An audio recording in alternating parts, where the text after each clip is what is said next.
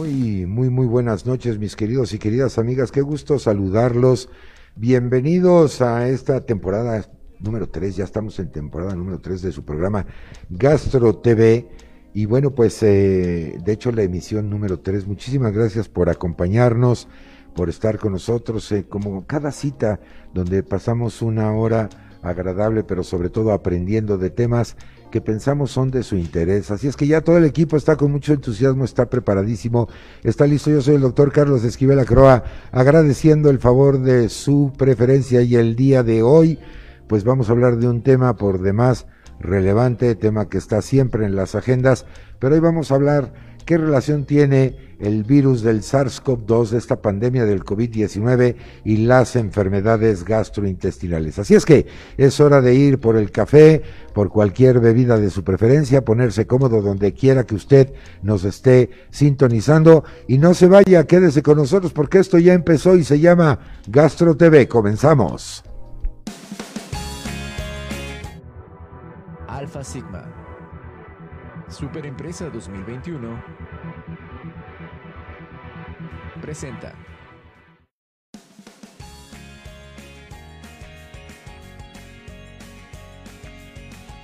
Gastro TV. Comenzamos. Pues muy bien, ya estamos aquí en el estudio de Gastro TV. Creo que ya me puedo quitar ahorita por lo pronto mi mascarilla porque pues aquí estoy solito. Así es que no tenemos ningún problema de, de contagio. Ya cuando tengamos que volver a salir, nos la volveremos a, a, poner. Pero me da mucho gusto saludarlos, recibirlos como siempre. Hoy con este tema por demás relevante, COVID-19 y las enfermedades gastrointestinales. Todo nuestro equipo de producción, a quien saludo a la distancia, al, ingeniero junior, el dedo más rápido de la botonología por internet y por supuesto a todo el equipo de profesionales de la comunicación digital que hacen posible la transmisión de este y de muchos otros programas todos comandados y liderados por el creador, capitán en jefe, creador de este concepto llamado Gastro TV, licenciado Alfonso Nolasco, a quien también saludo desde la distancia y por supuesto desde el estudio de Gastro TV. Hoy, por supuesto, pues eh, un especialista, como ya es costumbre en estos programas, con información científicamente sustentada y ya en todo nuestro equipo de producción tiene abiertas las listas eh, y listas, perdón, las líneas de contacto de redes y etcétera para que usted sea tan amable de comunicarse con nosotros y sabe que pregúntele al experto. Pregúntele al que sabe, personal entrenado, capacitado, ¿para qué? Para salvaguardar su salud. Nada de creerle a redes sociales, a la amigui, a la comadre, a la tía, a la pareja, al experto es el que sabe. Y hoy precisamente me acompaña un experto que es especialista en gastroenterología y endoscopia. Le doy la bienvenida y agradezco su atención de aceptar nuestra invitación al doctor Oscar Satsuya Teramoto Matsubara. Oscar, muy buenas noches, bienvenido. Hola, buenas noches. Carlos, gracias por la invitación. Este, es un honor, es un gusto poder estar contigo, estar con todo el público y espero que así como tú dices, este, los chismes, los, los comentarios, eh, las dudas que, tengan, pues digo, son igual que yo. O sea, digo, al final de cuentas vamos a tratar de platicar un poco de ellas, este, aclarar que hemos vivido, cómo lo hemos vivido. Cada quien tiene una experiencia diferente y eso es algo que, que bueno, pues, es un momento para poder tomar un café y platicar todo esto. Exactamente, mi querido Oscar, y, bueno, yo me sumo a tu iniciativa, así es que yo también ya estoy armado, dispuesto a aprender muchísimo y a compartir con toda nuestra audiencia, eh, pues estos conceptos que los humanos siempre tratamos de, de, responder y en muchas ocasiones caemos en la especulación o en información no sustentada. Entonces, ¿qué te parece, Oscar, si nos cuentas y empezamos a platicar todo lo que se ha hablado en estos dos años ya de pandemia, pues son los signos y síntomas respiratorios, eh, las insuficiencias respiratorias, por supuesto, cuadros neumónicos, es decir, un, cuadro relacionado con una enfermedad respiratoria. Sin embargo, ha estado apareciendo evidencia de que también este virus, este coronavirus, está teniendo implicaciones para provocar eh, enfermedades eh, o trastornos digestivos. En tu opinión, ¿cómo, lo ves?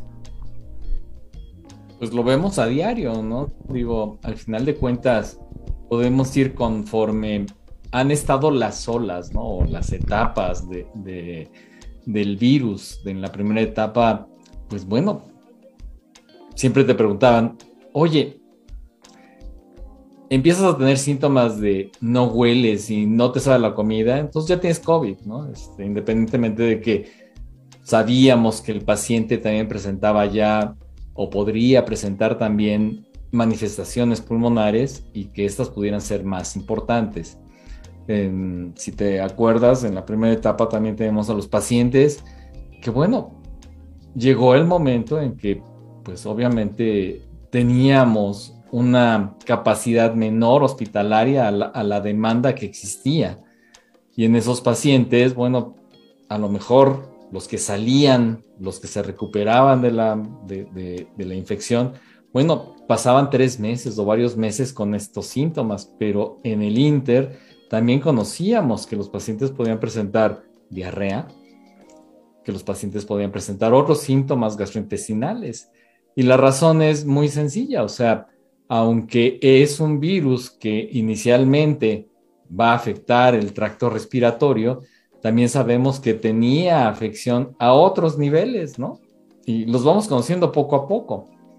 Y sabemos que esto está derivado a la célula o al receptor específico, este, que es la ECA2, ¿no? Este, la enzima convertidora de la angiotensina 2, y que, bueno, decían, se encuentra mucho en pulmón, se encuentra mucho en la garganta o en la faringe y se encontraba mucho en la nariz.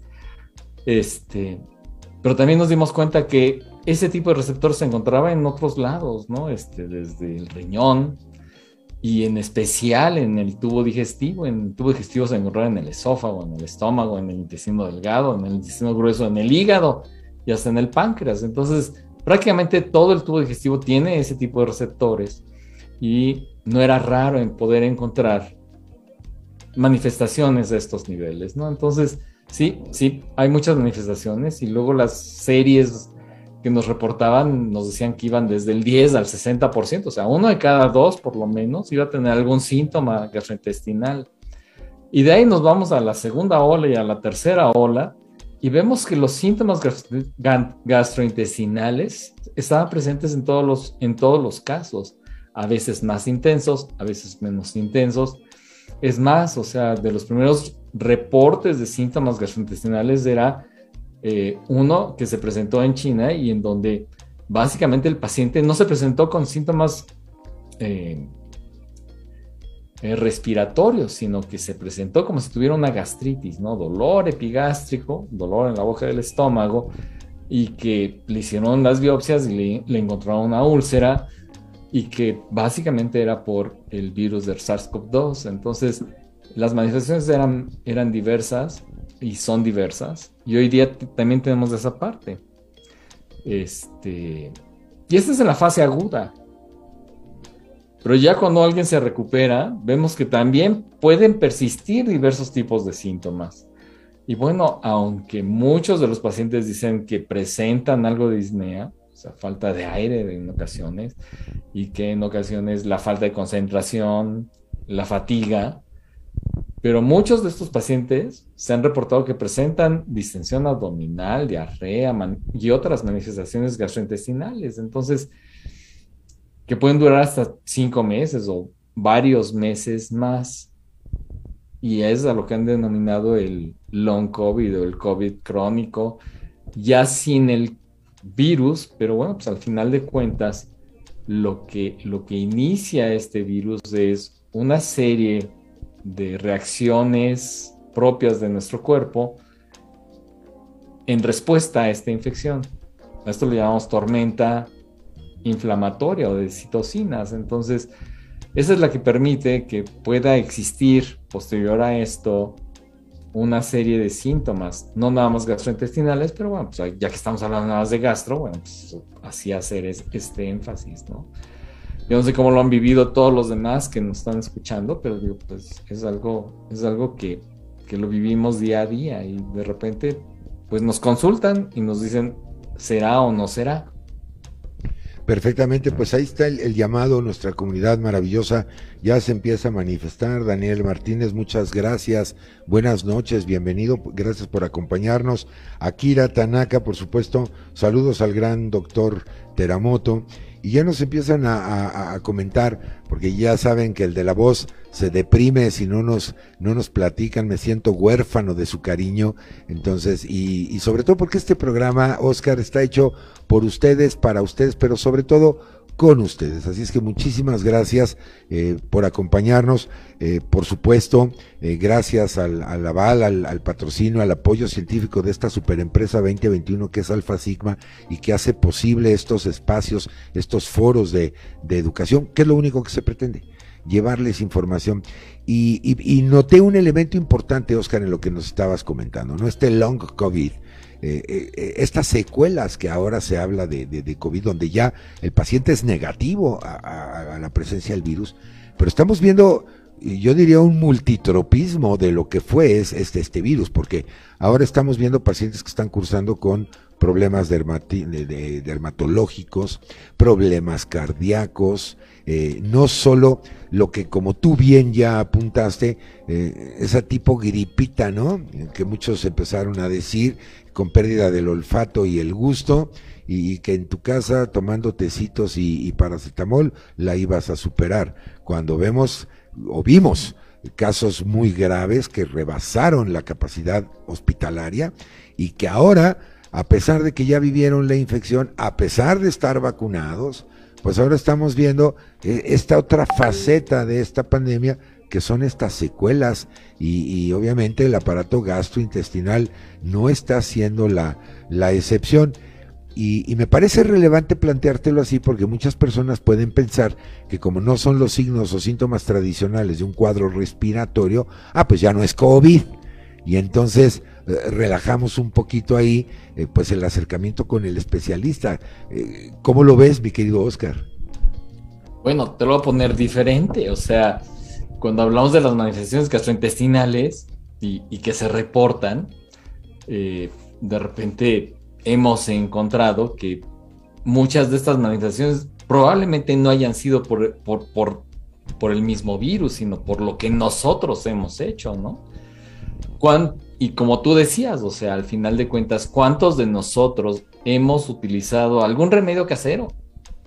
Tecito de esto, tecito del otro, o cuántos hemos escuchado, vamos a utilizar vitamina D, zinc, vitamina C, etcétera, etcétera.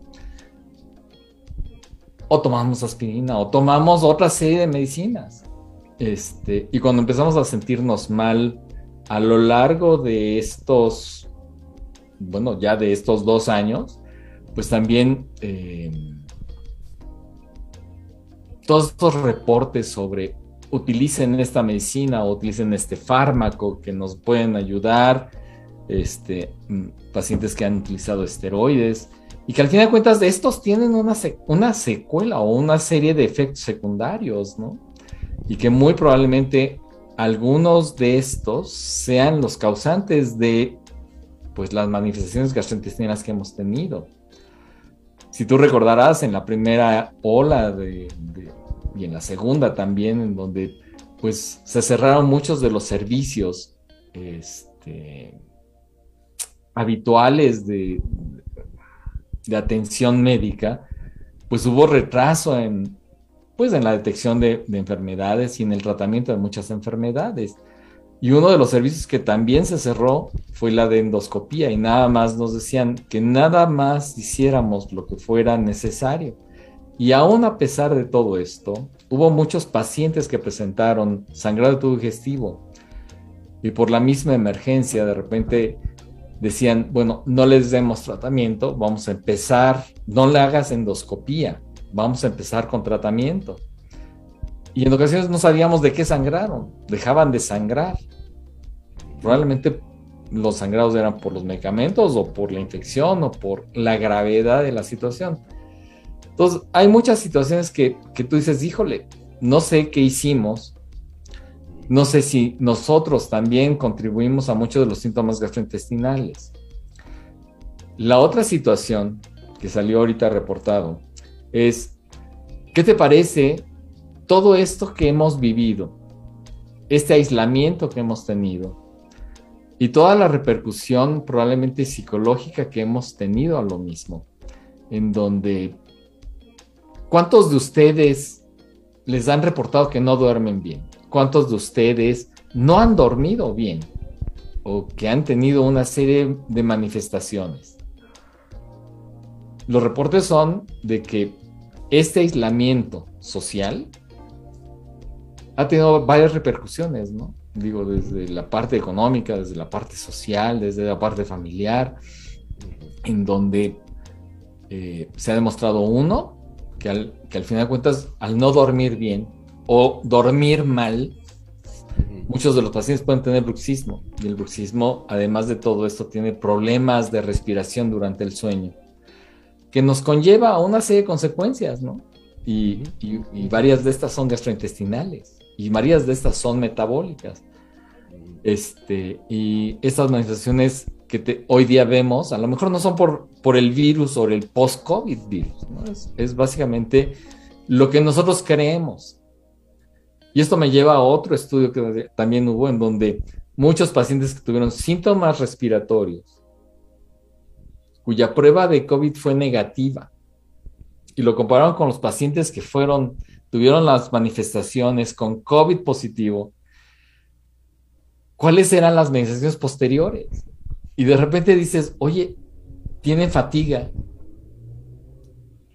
este, tiene falta de, concentración, tiene manifestaciones de gastritis, tiene manifestaciones de diarrea, y son muy parecidas, con una prueba positiva y una prueba negativa. Entonces, de repente, digamos que esta parte comunitaria en donde tenemos un efecto nocebo, ¿no? Este, creemos que sí tuvimos y las necesidades que tenemos también me hacen pensar que yo tengo esas manifestaciones. Entonces, de repente no es tan fácil. Sin duda, un planteamiento verdaderamente interesante y sobre todo que con este confinamiento, no sé, el consumo de antiinflamatorios no esteroidales, por ejemplo, pues eh, de alguna manera estuvieron coadyuvando a, presentar problemas gastrointestinales que además, Oscar, sabemos eh, que la, prevalencia o la incidencia de este tipo de padecimientos, al menos en nuestro país, pues no es tan poquita, no, no, no, no es pequeñita, ¿no? tenemos los casos de síndrome de intestino irritable, entre otras, y que esto de alguna manera también viene y, exacerba eh, toda esta epidemiología eh, gastrointestinal. Pero déjame hacerte una pregunta, mi querido Oscar, Mimi Bautista, quiere saber tu opinión, perdón que no los vea la cámara, pero leo aquí mi monitor de los mensajes que ustedes amablemente nos están mandando y dice, eh, doctor, ¿es posible que siendo paciente con CUSI, después de tener COVID, presente inflamación a pesar de que estaba bajo control antes de contagiarme? Es interesante la pregunta. Definitivamente, y aunque no hubieras tenido CUSI, este. A ver, hay, varias situaciones, ¿no? Este. Vamos a dejar tantito el, el CUSI para tratar de explicar la, segunda parte. El paciente que tiene CUSI, digo, el paciente que tuvo COVID, que tuvo la infección, este, sabemos que A, sí tiene una serie de participación a nivel intestinal, ¿no? O sea, el virus puede llegar al intestino y que puede causar esta inflamación que habíamos dicho, ¿no? Es el inicio de esta tormenta inflamatoria o de citocinas. Esa es una. Dos, esta misma situación que empieza a formarse de la tormenta, en donde pues empieza a haber un desequilibrio local, local a nivel intestinal, pues obviamente lo que también va a afectar va a ser a la microbiota que tenemos, o flora intestinal que muchos conocen como tal, pero digo, hoy día tenemos que hablar sobre microbiota, porque pues, es una comunidad, ¿no? Es, no es nada más este, tener bacterias, tenemos virus, tenemos hongos, tenemos parásitos que, fluyen en forma conjunta en una ecología que nos permite tener este, una simbiosis al haber inflamación, pues esta simbiosis se pierde. esa pérdida la llamamos disbiosis. Y, este, y esa puede persistir por mucho tiempo. ¿Por qué llamamos mucho la atención a esta disbiosis? Porque eh, esta disbiosis puede ser muy importante. Estas bacterias de estos virus y toda esta ecología no es nada más que nos proteja, no es nada más que nos aumente o nos disminuya la, la posibilidad de que tengamos otras infecciones o defendernos de otras infecciones, sino que además sabemos que esta comunidad va a producir una serie de, de, factores, neurotransmisores. Y entonces, cuando hablamos de cómo se comunica el cerebro con el intestino para que funcione en forma adecuada, nosotros hablamos de un eje, de una serie de vínculos o de vías que van desde parte neurológica, endocrinológica, para dar señales al cerebro de cuándo comer, cuándo no comer, cuándo hacemos todas estas funciones. Y cuando existe ese desequilibrio, nosotros decir, nos duele o tenemos que ir al baño o tenemos que o tenemos todos los síntomas que conocemos. Ese, ese eje que tenemos, que no es nada más único del cerebro-intestino, también existe otro eje que va desde el intestino hacia el hígado, desde el intestino hacia el pulmón. Entonces, estos circuitos que nos permiten tener una vinculación, una serie de información que nos permite tener una función adecuada, de repente se pierde. Porque se pierden muchos de estas, de estas bacterias o de, o de la conformación de, lo que nosotros conocemos como, como microbiota normal. Y entonces hay más inflamación.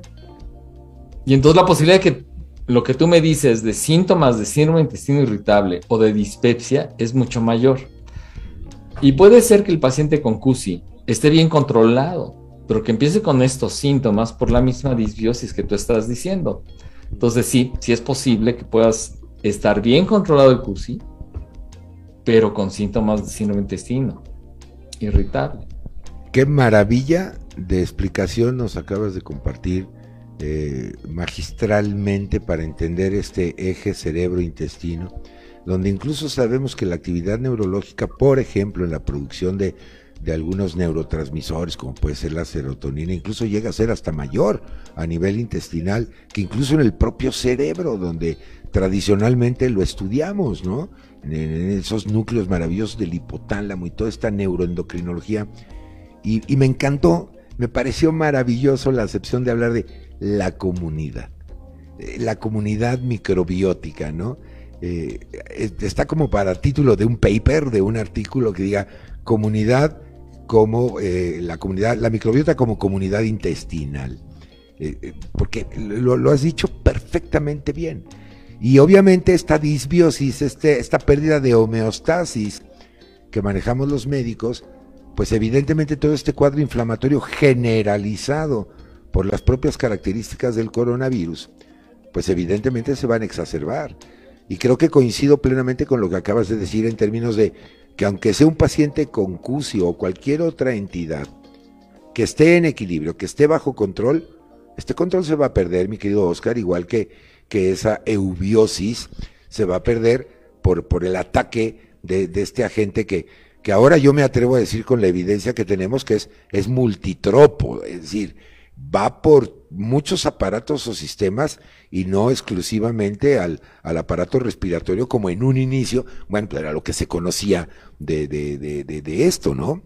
Entonces, eh, interesante la, la, la, reflexión, porque también habría que valorar qué tanto hemos modificado, que per se lo hacemos, de andar modificando la microbiota a diestra y siniestra, con lo que comemos, con ciertos hábitos, con la automedicación, eh, personas que a lo mejor cursan síndrome de intestino irritable eh, con estreñimiento y traen el laxante como algo cotidiano, normal en, la bolsa y lo normalizamos, pues yo creo que esta comunidad bacteriana de estar pegando de gritos a nivel intestinal.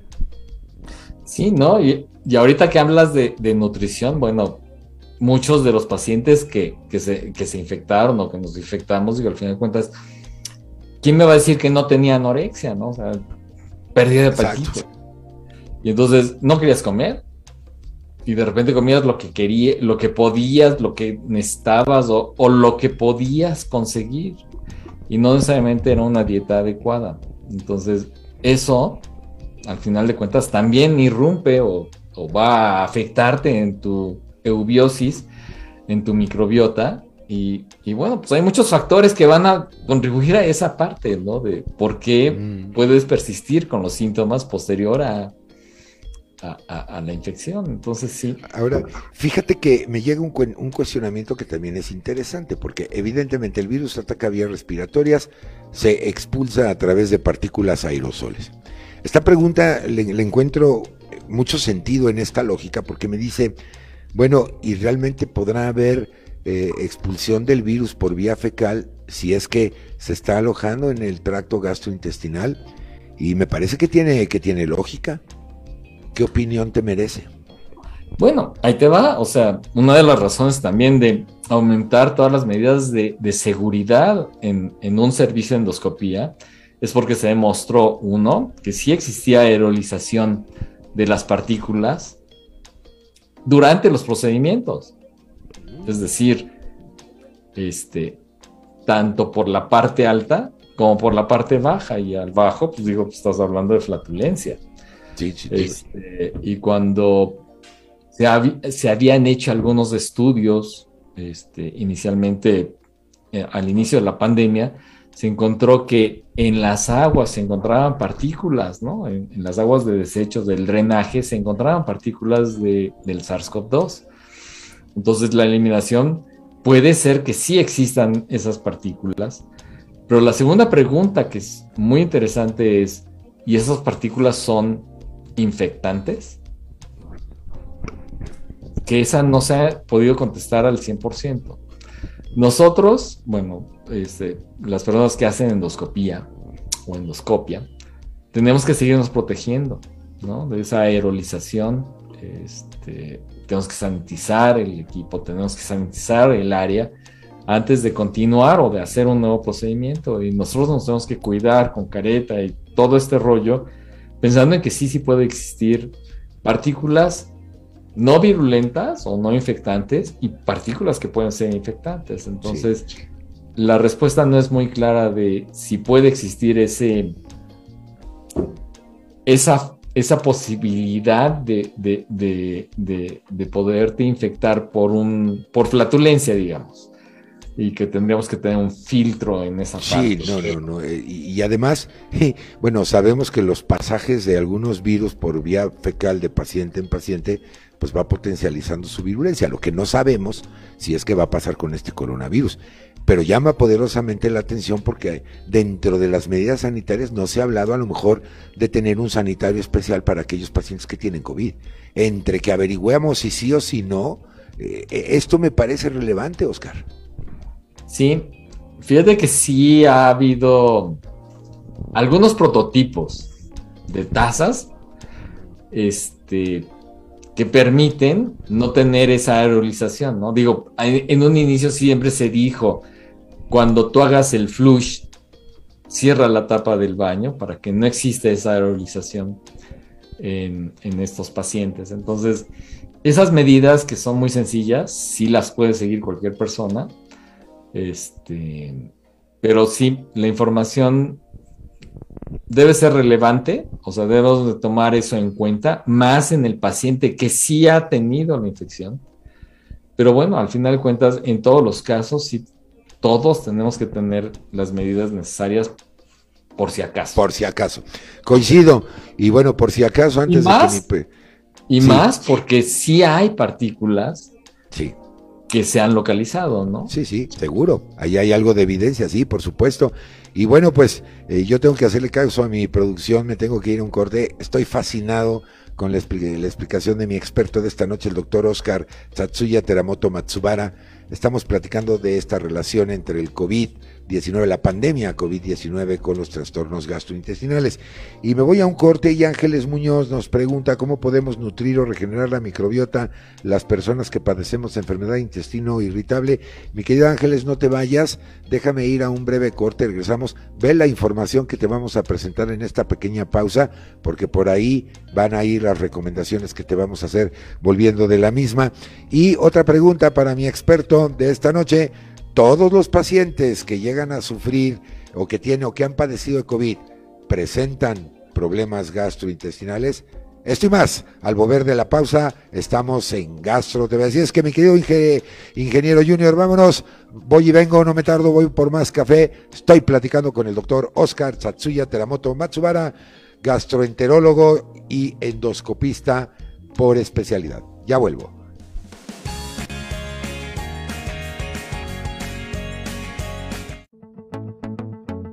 Hola, soy Paulina Cedillo, nutrióloga, y hoy te quiero platicar por qué Sirfos NC es un simbiótico. El término simbiótico se refiere a los productos que contienen probióticos, que son las bacterias benéficas, y prebióticos, que es el alimento de las bacterias. En Sirfos NC tenemos tanto a los probióticos Bifidobacterium longum, BB536 como a los prebióticos Actilite, que actúan como alimento específico para los probióticos, es decir, que hacen equipo para equilibrar nuestra microbiota y proporcionar efectos benéficos a nuestra salud y al organismo, contribuyendo a la salud intestinal y estimular nuestro sistema inmunológico, entre muchos otros beneficios.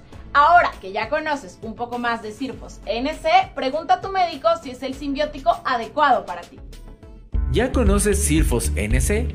Sirfos NC es una nueva cepa que además de aumentar la frecuencia de las evacuaciones, ha demostrado que contribuye a fortalecer el sistema inmune en pacientes con enfermedades respiratorias. Este simbiótico nace de laboratorios Alpha Sigma México, una de las principales compañías farmacéuticas italianas, centrada en medicamentos de prescripción, productos para el autocuidado de la salud y productos nutracéuticos. La eficacia de la Bifidobacterium longum BB536 modula la microbiota intestinal, mejorando la salud del intestino y aliviando desórdenes alérgicos, por lo que son recomendables para mujeres embarazadas, niños y adultos. Así que recuerda, entre más ayuda, el esfuerzo es menor. Encuéntralo en tu farmacia favorita.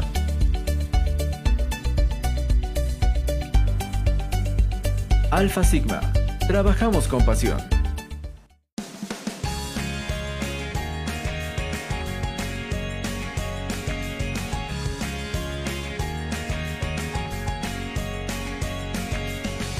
Ya estamos de regreso después de esta breve pausa. Estoy platicando con el doctor Oscar Satsuya Teramoto Matsubara sobre esta relación entre COVID y problemas gastrointestinales, por si usted nos acaba de, sintonizar. Y bueno, estábamos viendo algo de información del uso, por ejemplo, de simbióticos. Eh, de alguna manera yo recuerdo, Oscar, que mi abuelita decía, somos los que lo que comemos se dice en muchos otros sectores y, tiene razón, la microbiota sobrevive de lo que le estamos dando de, de sustrato, ¿no? Y en este sentido, pues también la utilización de simbióticos y de probióticos, pues ayudan muchísimo porque aumentan además de la frecuencia de las evacuaciones, contribuyen a fortalecer el sistema inmunológico con enfermedades respiratorias también, que ya nos explicó nuestro experto que hay una relación muy intrínseca. Así que muchas gracias a Alfa Sigma por, por colaborarnos con esta información.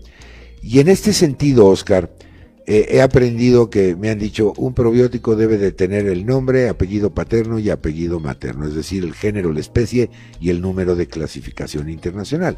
Un ejemplo es precisamente Sirfos NC, que contiene Bifidobacterium longum BB536. Ahí está el nombre, el apellido paterno y el apellido materno, porque muchas veces nos pueden estar ofreciendo este tipo de productos. Ya algunos de nuestros expertos nos han dicho es agüita con azúcar y no necesariamente es un probiótico como tal. ¿Qué opinión te merece de, de nutrir adecuadamente esta microbiota, sobre todo cuando ya tenemos pacientes diagnosticados con eh, enfermedad de intestino irritable? Pues mira, yo creo que, número uno, este, existe lo que tú decías, nuestra comunidad es como una huella digital. Em, que se puede parecer mucho a la de mi mamá, a la de mi abuela. O sea, tiene, tiene rasgos ancestrales, porque digo, al final de cuentas, ¿cómo un bebé va a adquirir este, su microbiota? Pues desde que nace. ¿Cómo nace? Si es vía vaginal o si es vía cesárea. Y se va a conformar inicialmente en los primeros tres años. Y después de los tres primeros años, ya la dieta va a ir modificando parte de esta microbiota a lo largo de la vida. O sea, si tú te vas a vivir a Michoacán o si te vas a vivir a, a, otro país, los alimentos que tú vas a estar ingiriendo van a modificar tu microbiota. Ahora, a nivel intestinal, debemos recordar dos cosas. Uno es, digamos, la microbiota que tú adquieres en los tres primeros años, que es la que llamamos a la mucosa, o sea, está muy adherida a la mucosa eh, a nivel intestinal.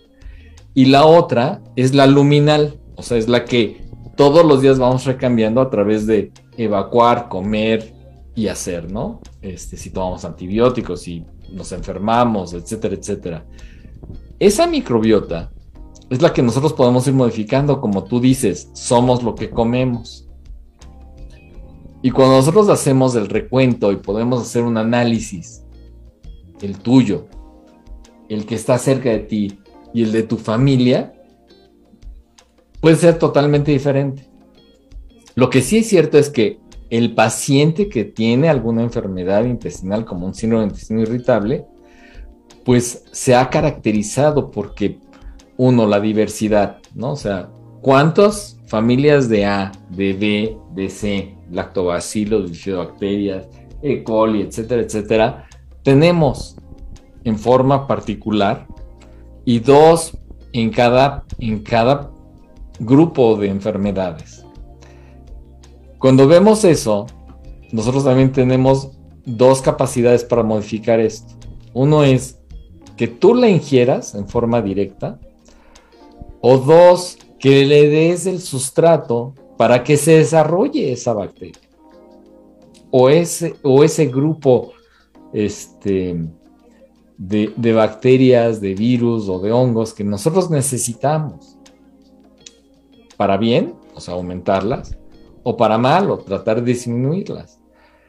Este, y esa es la parte donde el simbiótico, ¿no? Donde tenemos un prebiótico que es el sustrato, para que ciertas bacterias sí se desarrollen. Y además vamos a dar algunas cepas que tienen que tener esa característica, tener el nombre, el apellido, porque eso nos va a dar unas características típicas de lo que está sucediendo. El apellido materno es porque esa es la bacteria que se ha probado en diferentes estudios y que ha demostrado en diferentes, de diferentes maneras, in vitro o en vivo, unas acciones, ¿no? Que si tiene una actividad más antiinflamatoria o que si tiene una actividad pro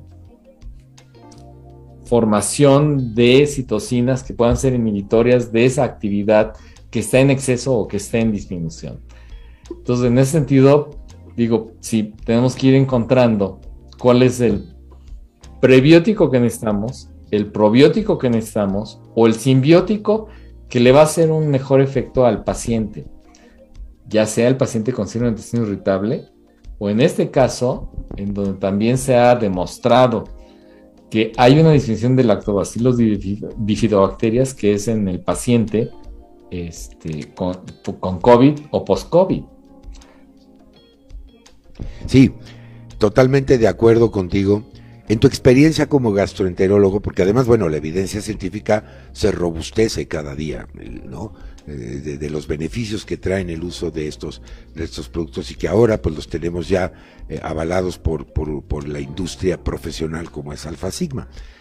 ¿Cuál ha sido tu experiencia, mi queridísimo Oscar, eh, en términos del uso de estos prebióticos, simbióticos o incluso ya probióticos? La experiencia es buena.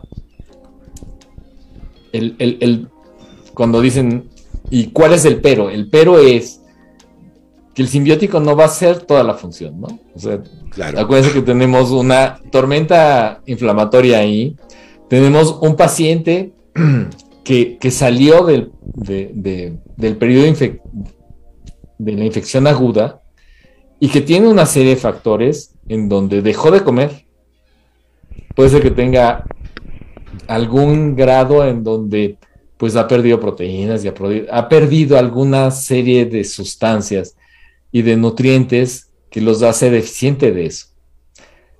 Y también tiene hiporexia o tiene disgeusia, ¿no? Muchos de los pacientes inicialmente tenían, pues no, no les sabía nada la comida, entonces no tenían hambre o no querían comer.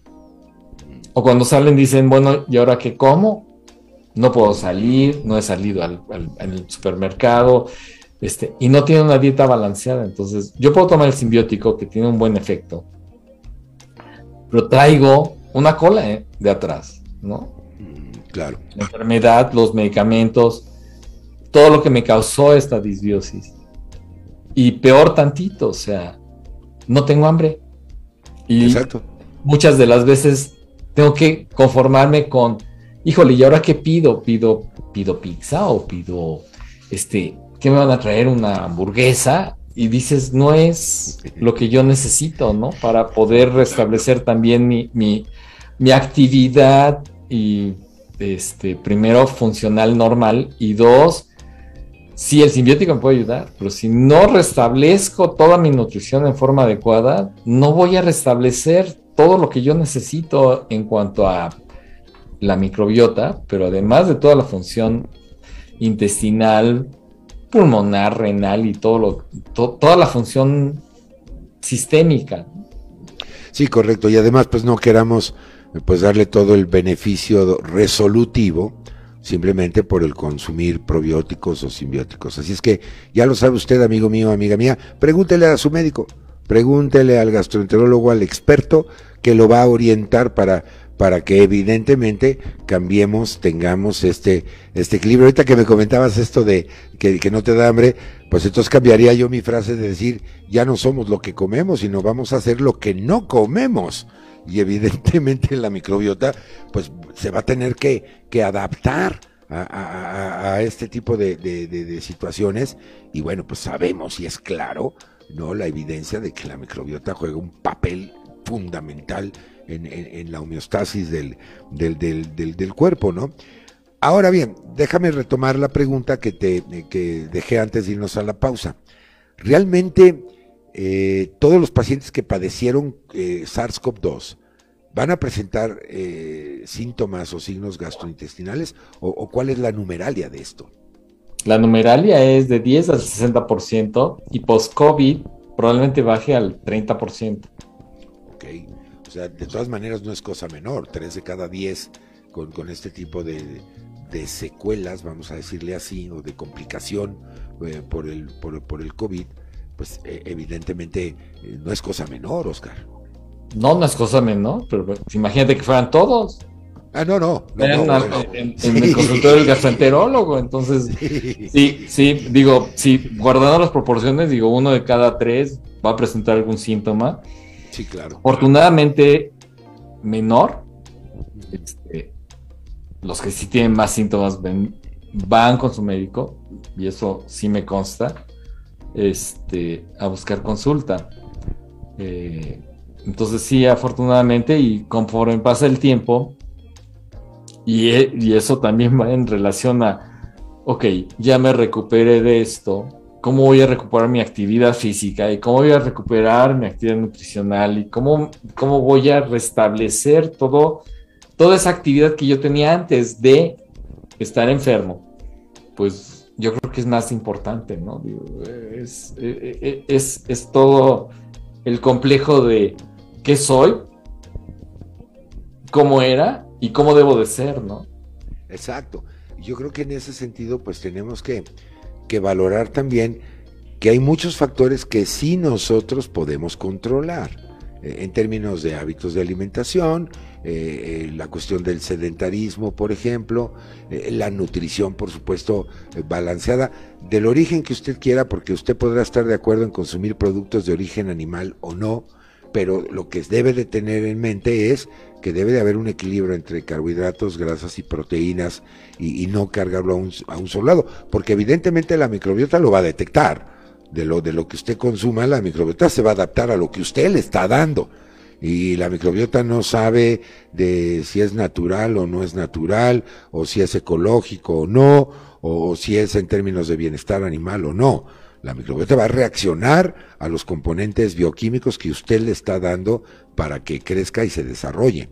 ¿no? Entonces, en este sentido, ¿cuál sería tu recomendación eh, en términos así, ah, claro, un mentor mío en la universidad me decía, recuerda algo, no hay enfermedades, hay enfermos. Y cada enfermo eh, eh, es, individual con manifestaciones muy en lo particular y que por lo tanto su terapéutica es el traje a la medida. Pero hacia bote pronto, ¿cuál podría ser la recomendación general de hábitos que debemos de, cuidar con lo que te acabo de plantear, Oscar? Este, alguna vez me dijeron algunos de los pacientes que le decía, bueno, necesitas mejorar tu nutrición y necesitas mejorar tu actividad física. Y, bueno, pues necesitas a lo mejor una asesoría profesional. Entonces los mandabas con algún nutriólogo y el nutriólogo de repente te da una dieta nutritiva, balanceada, pero no adecuada al paciente. Ok. Y entonces decirles, coman una, una dieta nutritiva en donde tienen que tener muchas verduras, mucha fruta, este, pocas carnes, como tú estabas mencionando. a veces no es tan fácil, ¿no? Y, menos porque no se adapta a tu paladar. Este, y yo creo que sí tiene que haber un, un equilibrio entre lo sano y lo que te gusta. Y la cantidad que tú puedes comer. Y la otra situación es la actividad física. en esa pandemia muchos hemos estado recluidos en nuestras casas o en nuestras oficinas y no hemos hecho pues una actividad que debe de ser, ¿no? Y la actividad física es importante también para la función gastrointestinal, aunque, aunque no lo crean. O sea, si no nos movemos, no se mueve el intestino. Seguro. Y me dirán, bueno, entonces no ir a un gimnasio y dices, híjole, si quieres, sí. Pero si no puedes, camina. Muévete, baila, haz algo de actividad física, lo que a ti te guste. Este, pacientes que van a ser operados y les dicen tienen que tener una actividad física moderada, pues y, muchas veces cuando ves esa, esa clasificación es caminar 20 minutos de forma activa. Pues vete al, mall, vete al, al, súper, vete a algún lado o nada más sal a la calle, llévate tu doble cubrebocas y dale dos vueltas a la, a la cuadra. Entonces digo, hay muchas maneras de tener actividad. Sube y baja este, tu edificio, aunque sea de 10, de 10 pisos, una vez por lo menos, ¿no? Subir los 10 pisos y baja los 10 pisos. No tantos, ¿no? no, baja nada. Sí, algunos. Pero, algún tipo de actividad física sí necesitamos hacer. Digo, al final de cuentas, si no nos movemos, va a estar, vamos a estar como esa película de, no sé si muchos han visto esa película de Wally, ¿no? Donde todos ya son teletransportados y este, a través de carritos automáticos y que son gordos. Entonces digo, pues al final, ¿por qué? Porque no se mueven. Nos tenemos que mover y tenemos que mover también la boca para poder comer en forma adecuada. Entonces, sí, busquen una dieta que se adecue a ustedes.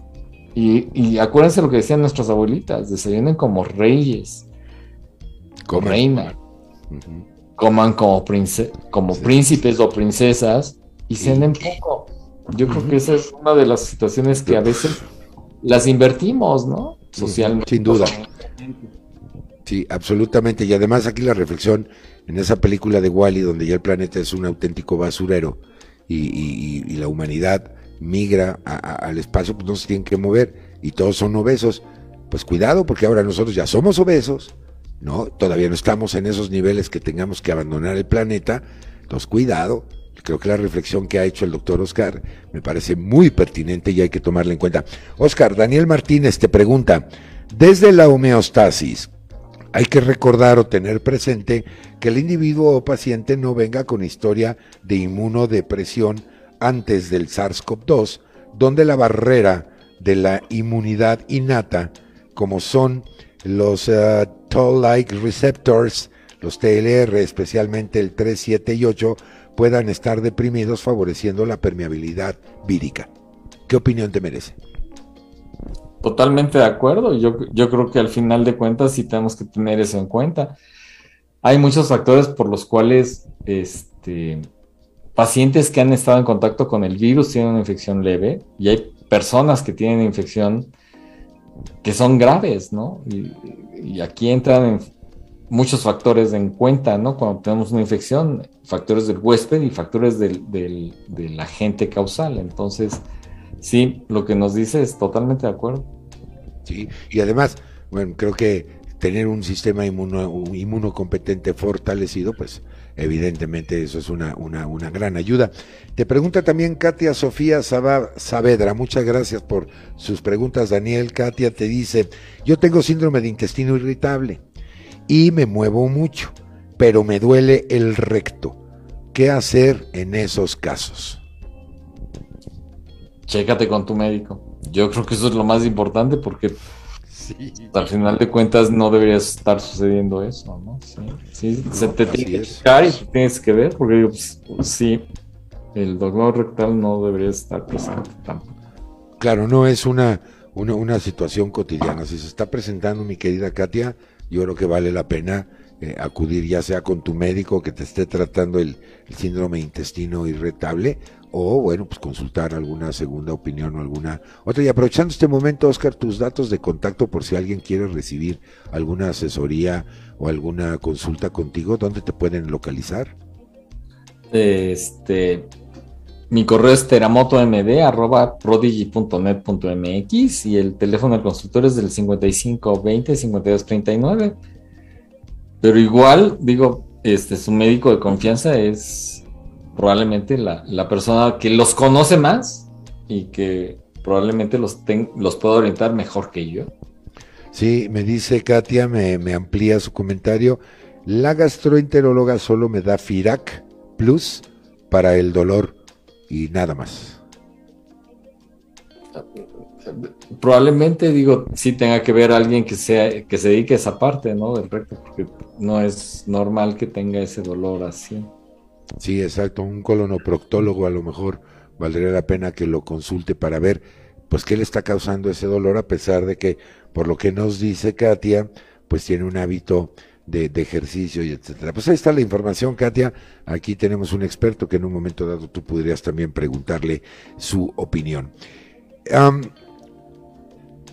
Eh, sabemos que la presencia de comorbilidades en, este sentido, mi queridísimo Oscar, como obesidad, diabetes, que ya estábamos tocando un poco este tema, hipertensión arterial, entre otras, esto eh, seguramente tiene influencia sobre los ataques de esta tormenta, me encanta el término, esta tormenta inflamatoria provocada por coronavirus. Sí, sí. Fíjate que cuando, cuando hablamos de las comorbilidades, digo, el, paciente con sobrepeso de entrada tiene ya una serie de cambios metabólicos. Este, de hecho, se habla que ya el paciente puede tener cambios proinflamatorios dentro de sí mismo por el aumento de los adipocitos, en donde muchos de ellos pueden tener algo que se llama síndrome metabólico, es decir, resistencia a la insulina.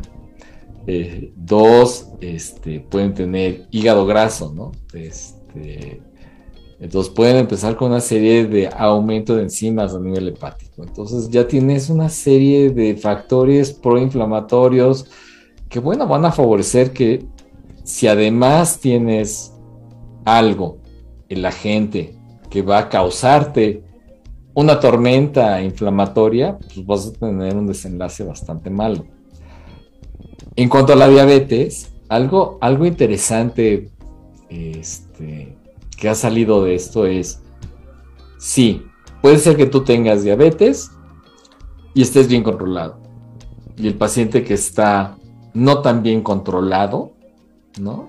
Este, elevadas, una dieta no adecuada.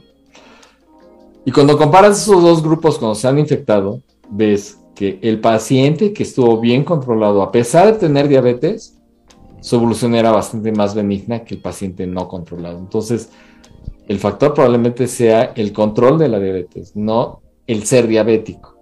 Entonces, sí, sí es importante. Dos, el paciente diabético controlado habitualmente tiene un peso que tiende a ser el ideal, ¿no? O sea, más bajo que el no controlado. Entonces, ya tienes dos factores en el paciente diabético no controlado. Uno es, obviamente, la diabetes y dos es el sobrepeso. Y aúnale a todo eso, que además pueden tener síndrome metabólico, es decir, presión alta. Y están tomando pues una polifarmacia. Entonces, sí, hay muchos factores por los cuales esos factores que tú dijiste pueden tener mayor repercusión en ciertos pacientes. ¿Y de qué depende? De eso, del control, ¿no? ¿Del control de qué? Sí metabólico, pero además de lo que comes y de lo que haces, como, como hemos estado este, comentando desde hace rato. Claro. Sí, que además eh, me parece eh, fantástica la, la, reflexión, porque lo siento como que con el mismo principio de la persona que nos preguntó en la primera parte del programa con respecto al CUSI. Y tú bien también comentaste, el problema no es, no es el CUSI, sino es el control del CUSI. ¿No? que es exactamente el mismo principio que está aplicando a estos eh, padecimientos de, comórbiles, ¿no? Y, bueno, en, este sentido hablábamos de, este riesgo en los servicios de endoscopia eh, eh, para, tratar de controlar el contagio. Platícanos, ¿ha cambiado esto? Es decir, ¿ya se ha incrementado ya el número de servicios o todavía seguimos con esa cancelación de los mismos? ¿Cómo vamos en ese sentido, Oscar?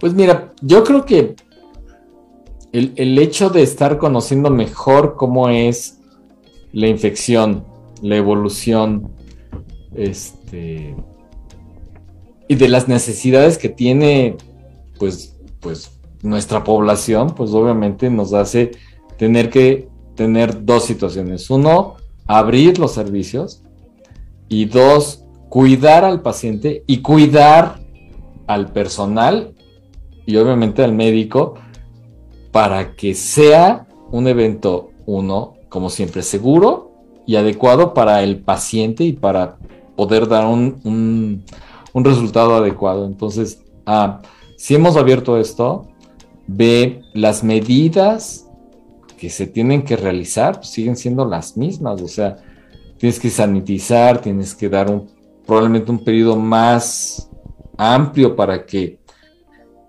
ese proceso entre paciente y paciente nos permita tener la seguridad, ¿no? Casi, casi es como si entraras a un quirófano, terminaras un procedimiento, limpiaras todo para poder hacer otro procedimiento y en el Inter, el médico y todos los demás eh, participantes este, tengan una seguridad a través de pues, los equipos de protección. Eh, la otra cuestión que hoy día también se, pide, uno es, obviamente, que no tengan COVID, ¿no? Digo, sí. Claro. Sí, claro. Y dos, eh, parte de esto es no tenga síntomas. Este, en muchos lugares se pide el antígeno, se pide el PCR, que tiene pros y contras del pedirlo, pero bueno, pues, es, es, protección para el paciente y es protección para, para todos, ¿no?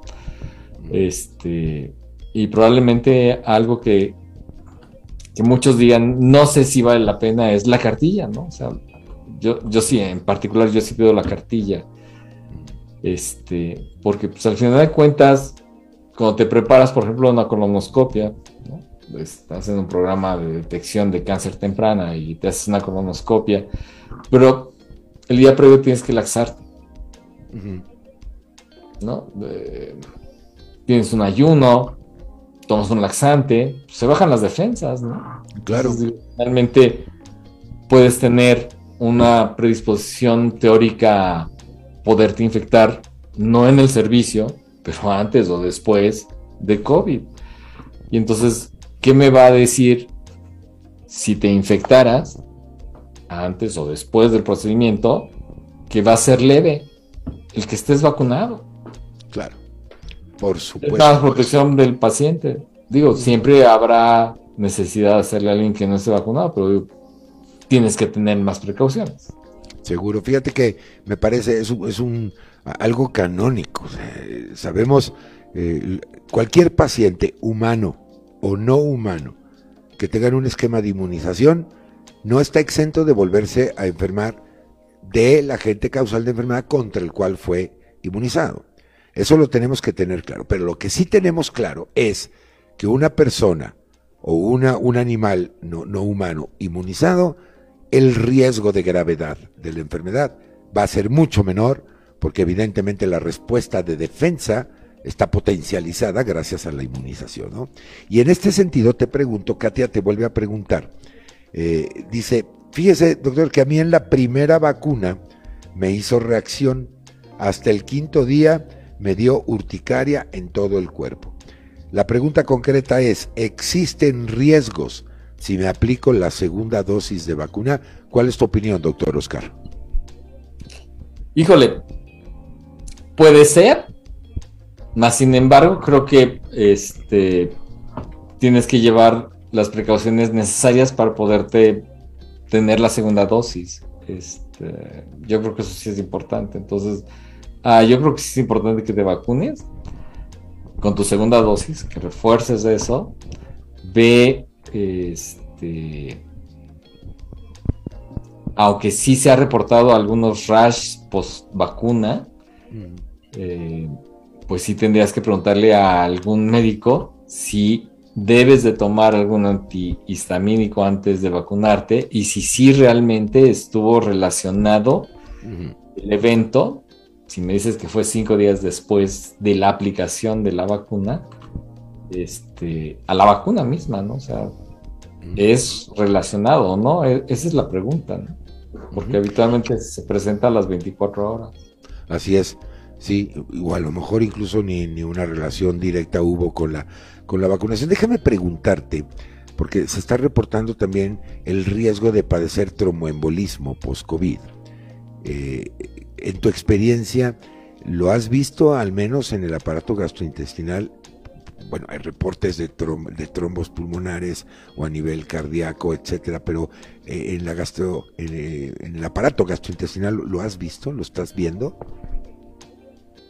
Ah, a nivel gastrointestinal no, pero sí se han reportado, por ejemplo, pacientes que han tenido reacciones inflamatorias importantes y han tenido este, perforación intestinal. Este, entonces digo, sí, sí ha habido complicaciones serias dentro del tracto gastrointestinal. Y estas partes de perforación puede ser por isquemia o puede ser por haber sido por trombosis, ¿no? A, a ese nivel. Pero habitualmente han sido pacientes que han estado hospitalizados y con una evolución moderadamente mala o grave.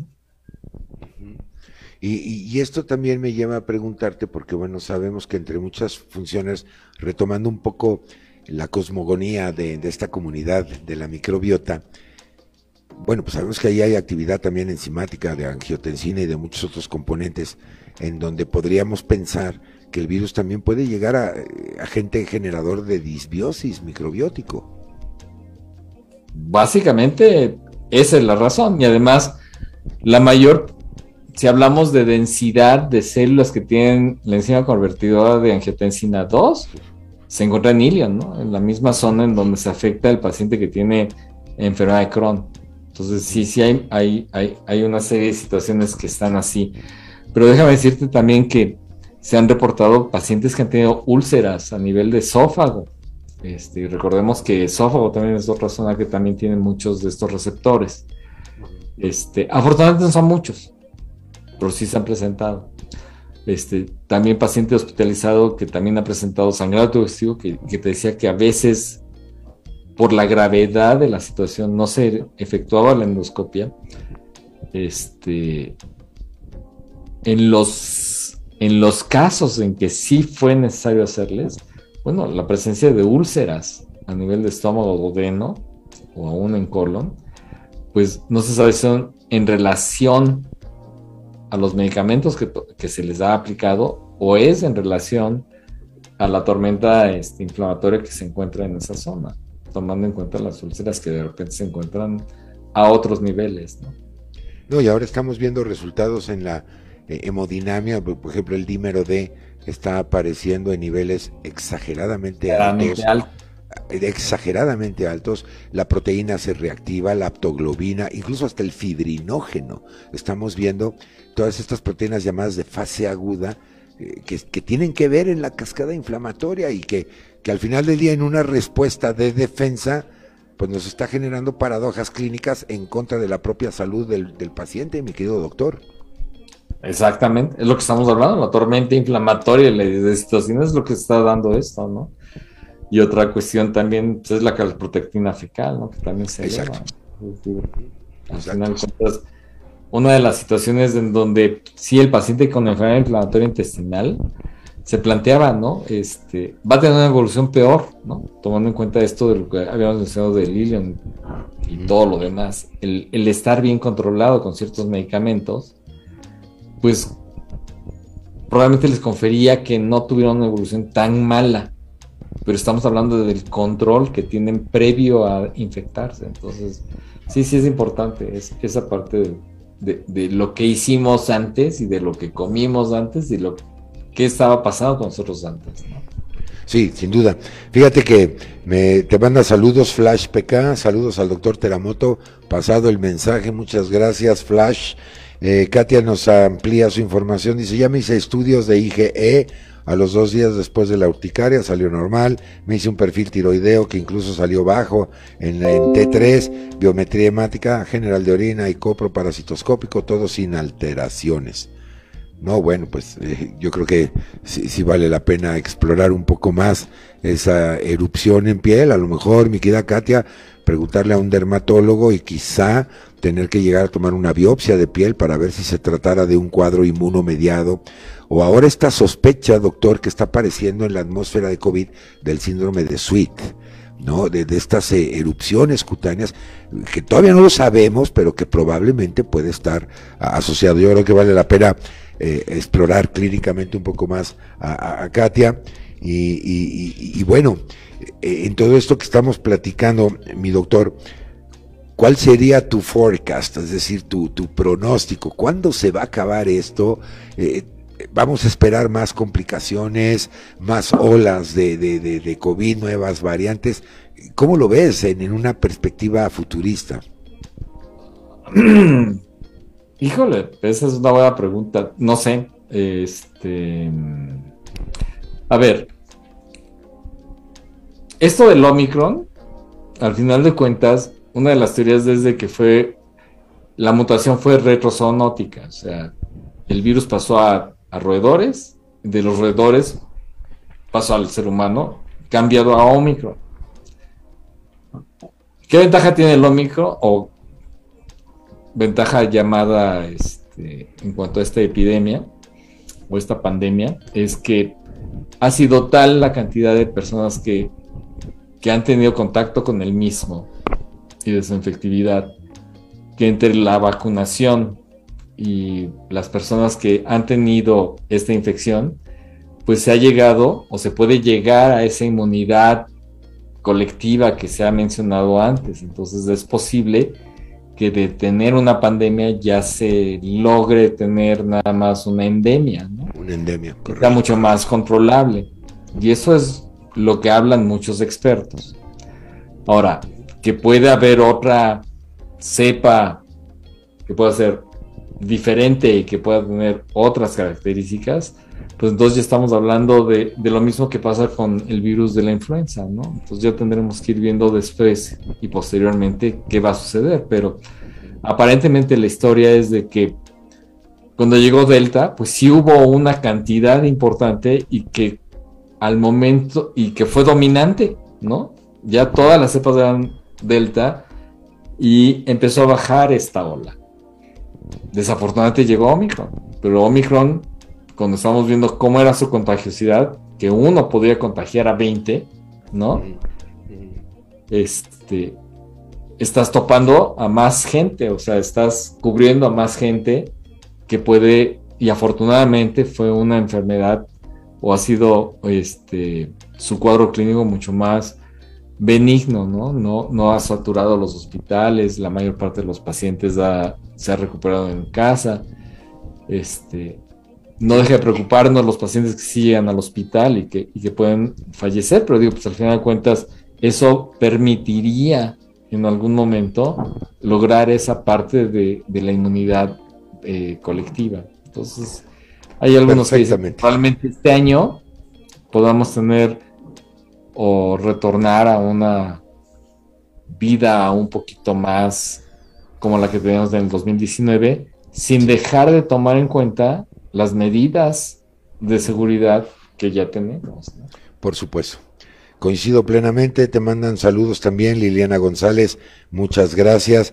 Eh, Katia nos ya nos comenta, de hecho ya fui con la dermatóloga y ella fue la que me mandó a hacer los estudios. Pues mi querida Katia establece contacto con el doctor Oscar para ver que vean tu caso con un poquito más de profundidad y, poder tratar de ayudarte, querida amiga. Muchas gracias por, por comunicarte con nosotros. Y mi querido doctor Oscar, nosotros ya nos vamos. Eh, el tiempo en la comunicación digital, yo me puedo quedar aquí no sé cuántas horas platicando y aprendiendo de tu sapiencia. Pero por favor, tu, tu conclusión final, tu, tu recomendación, eh, no sin antes agradecerte el privilegio de que hayas aceptado nuestra invitación para estar en esta emisión de Gastro TV pues la, la, recomendación más importante sería, híjole, tenemos que retornar a, a, nuestra actividad normal, ¿no? O sea, la actividad normal implica, sí, la, si ustedes quieren la parte social y todo, pero la parte más importante es tener una dieta adecuada, este, no tomar medicamentos de más o, o esos remedios que de repente dicen, esto nos va a proteger de porque de repente puede ser más, más dañino, ¿no? Este, y no dejen de hacer actividad física, aunque sea en su cuarto, caminen, ¿no? Aunque hagan un hoyo eh, en, en, la sala, lo que ustedes quieran, pero digo, hay que movernos. Sin duda, pues ahí está la recomendación del, del experto, el que usted se mueva, amigo, amiga, no necesita un gimnasio de última generación, ya está ahí en su cuarto, o súbase a su cama y bájese, súbase y bájese, eh, algún tipo de, de, de, movilidad me parece que es, es muy pertinente. Y busque la eubiosis. Busque eubiosis, exactamente, ahí está el, el secreto. Y otra vez, recuerde, pregúntele al experto, pregúntele al que sabe. No andemos con productos milagro, con información no científicamente sustentada. Entiendo que la desesperación nos lleva a tratar de buscar soluciones milagrosas, pero ¿sabe cuál es el milagro de esto? Hay algo que se llama ciencia, hay algo que se llama conocimiento y afortunadamente tenemos expertos que ponen en práctica esa ciencia y ese conocimiento para salvaguardar su salud. Eh, yo terminaría concluyendo dos palabras de esta noche, ¿no? La comunidad bacteriana, que es la microbiota, hay que cuidarla, hay que nutrirla, hay que fomentarla. Y por otro lado, cuidado con la tormenta inflamatoria que produce este bicharajo llamado SARS-CoV-2, este coronavirus. Cuidémonos, creo que no nos cuesta nada. En nombre de este gran equipo de televisión digital que hizo posible la transmisión de este programa, muchísimas gracias, pero sobre todo gracias a ustedes por el privilegio de su atención. Yo los espero en la próxima emisión, ya la número cuatro de esta temporada, de esta tercera temporada de, de Gastro TV para que nos acompañen. Muchas gracias a Alfa Sigma por su apoyo, su confianza y por supuesto también a la Asociación Mexicana de Gastroenterología que da aval científico de lo que aquí sucede. Y mire, creo que algo muy sencillo es entender, el virus entra por un lado y sale por el mismo lado. Vamos a taparle la entrada y la salida y sabe cómo hay que taparlo con una barrera que no permita ni que entre ni que salga. Explicado de una manera muy sencillita. Entonces seamos responsables con nosotros mismos. Mire, yo ya me voy yo me pongo mi cubrebocas, cuidémonos nosotros, pero también cuidemos a los demás. Esto todavía no se acaba, seguimos en pandemia, sí más benevolente, sí, pero ahí está. Entonces, seamos responsables. Doctor Oscar, un placer, un abrazo grande, muchísimas gracias por haber estado con nosotros esta noche y sobre todo muchas gracias a usted. Yo soy Carlos Esquivel Acroa agradeciendo el favor de su atención. Que tengan la más feliz de las noches y que mi Dios me los bendiga hoy y siempre. Alfonso Nolasco, muchas gracias por el apoyo, Ingeniero Junior y a todo el equipo de producción. Nos vemos, muy buenas noches, hasta la próxima. Esto fue Gastro TV. Nos vemos.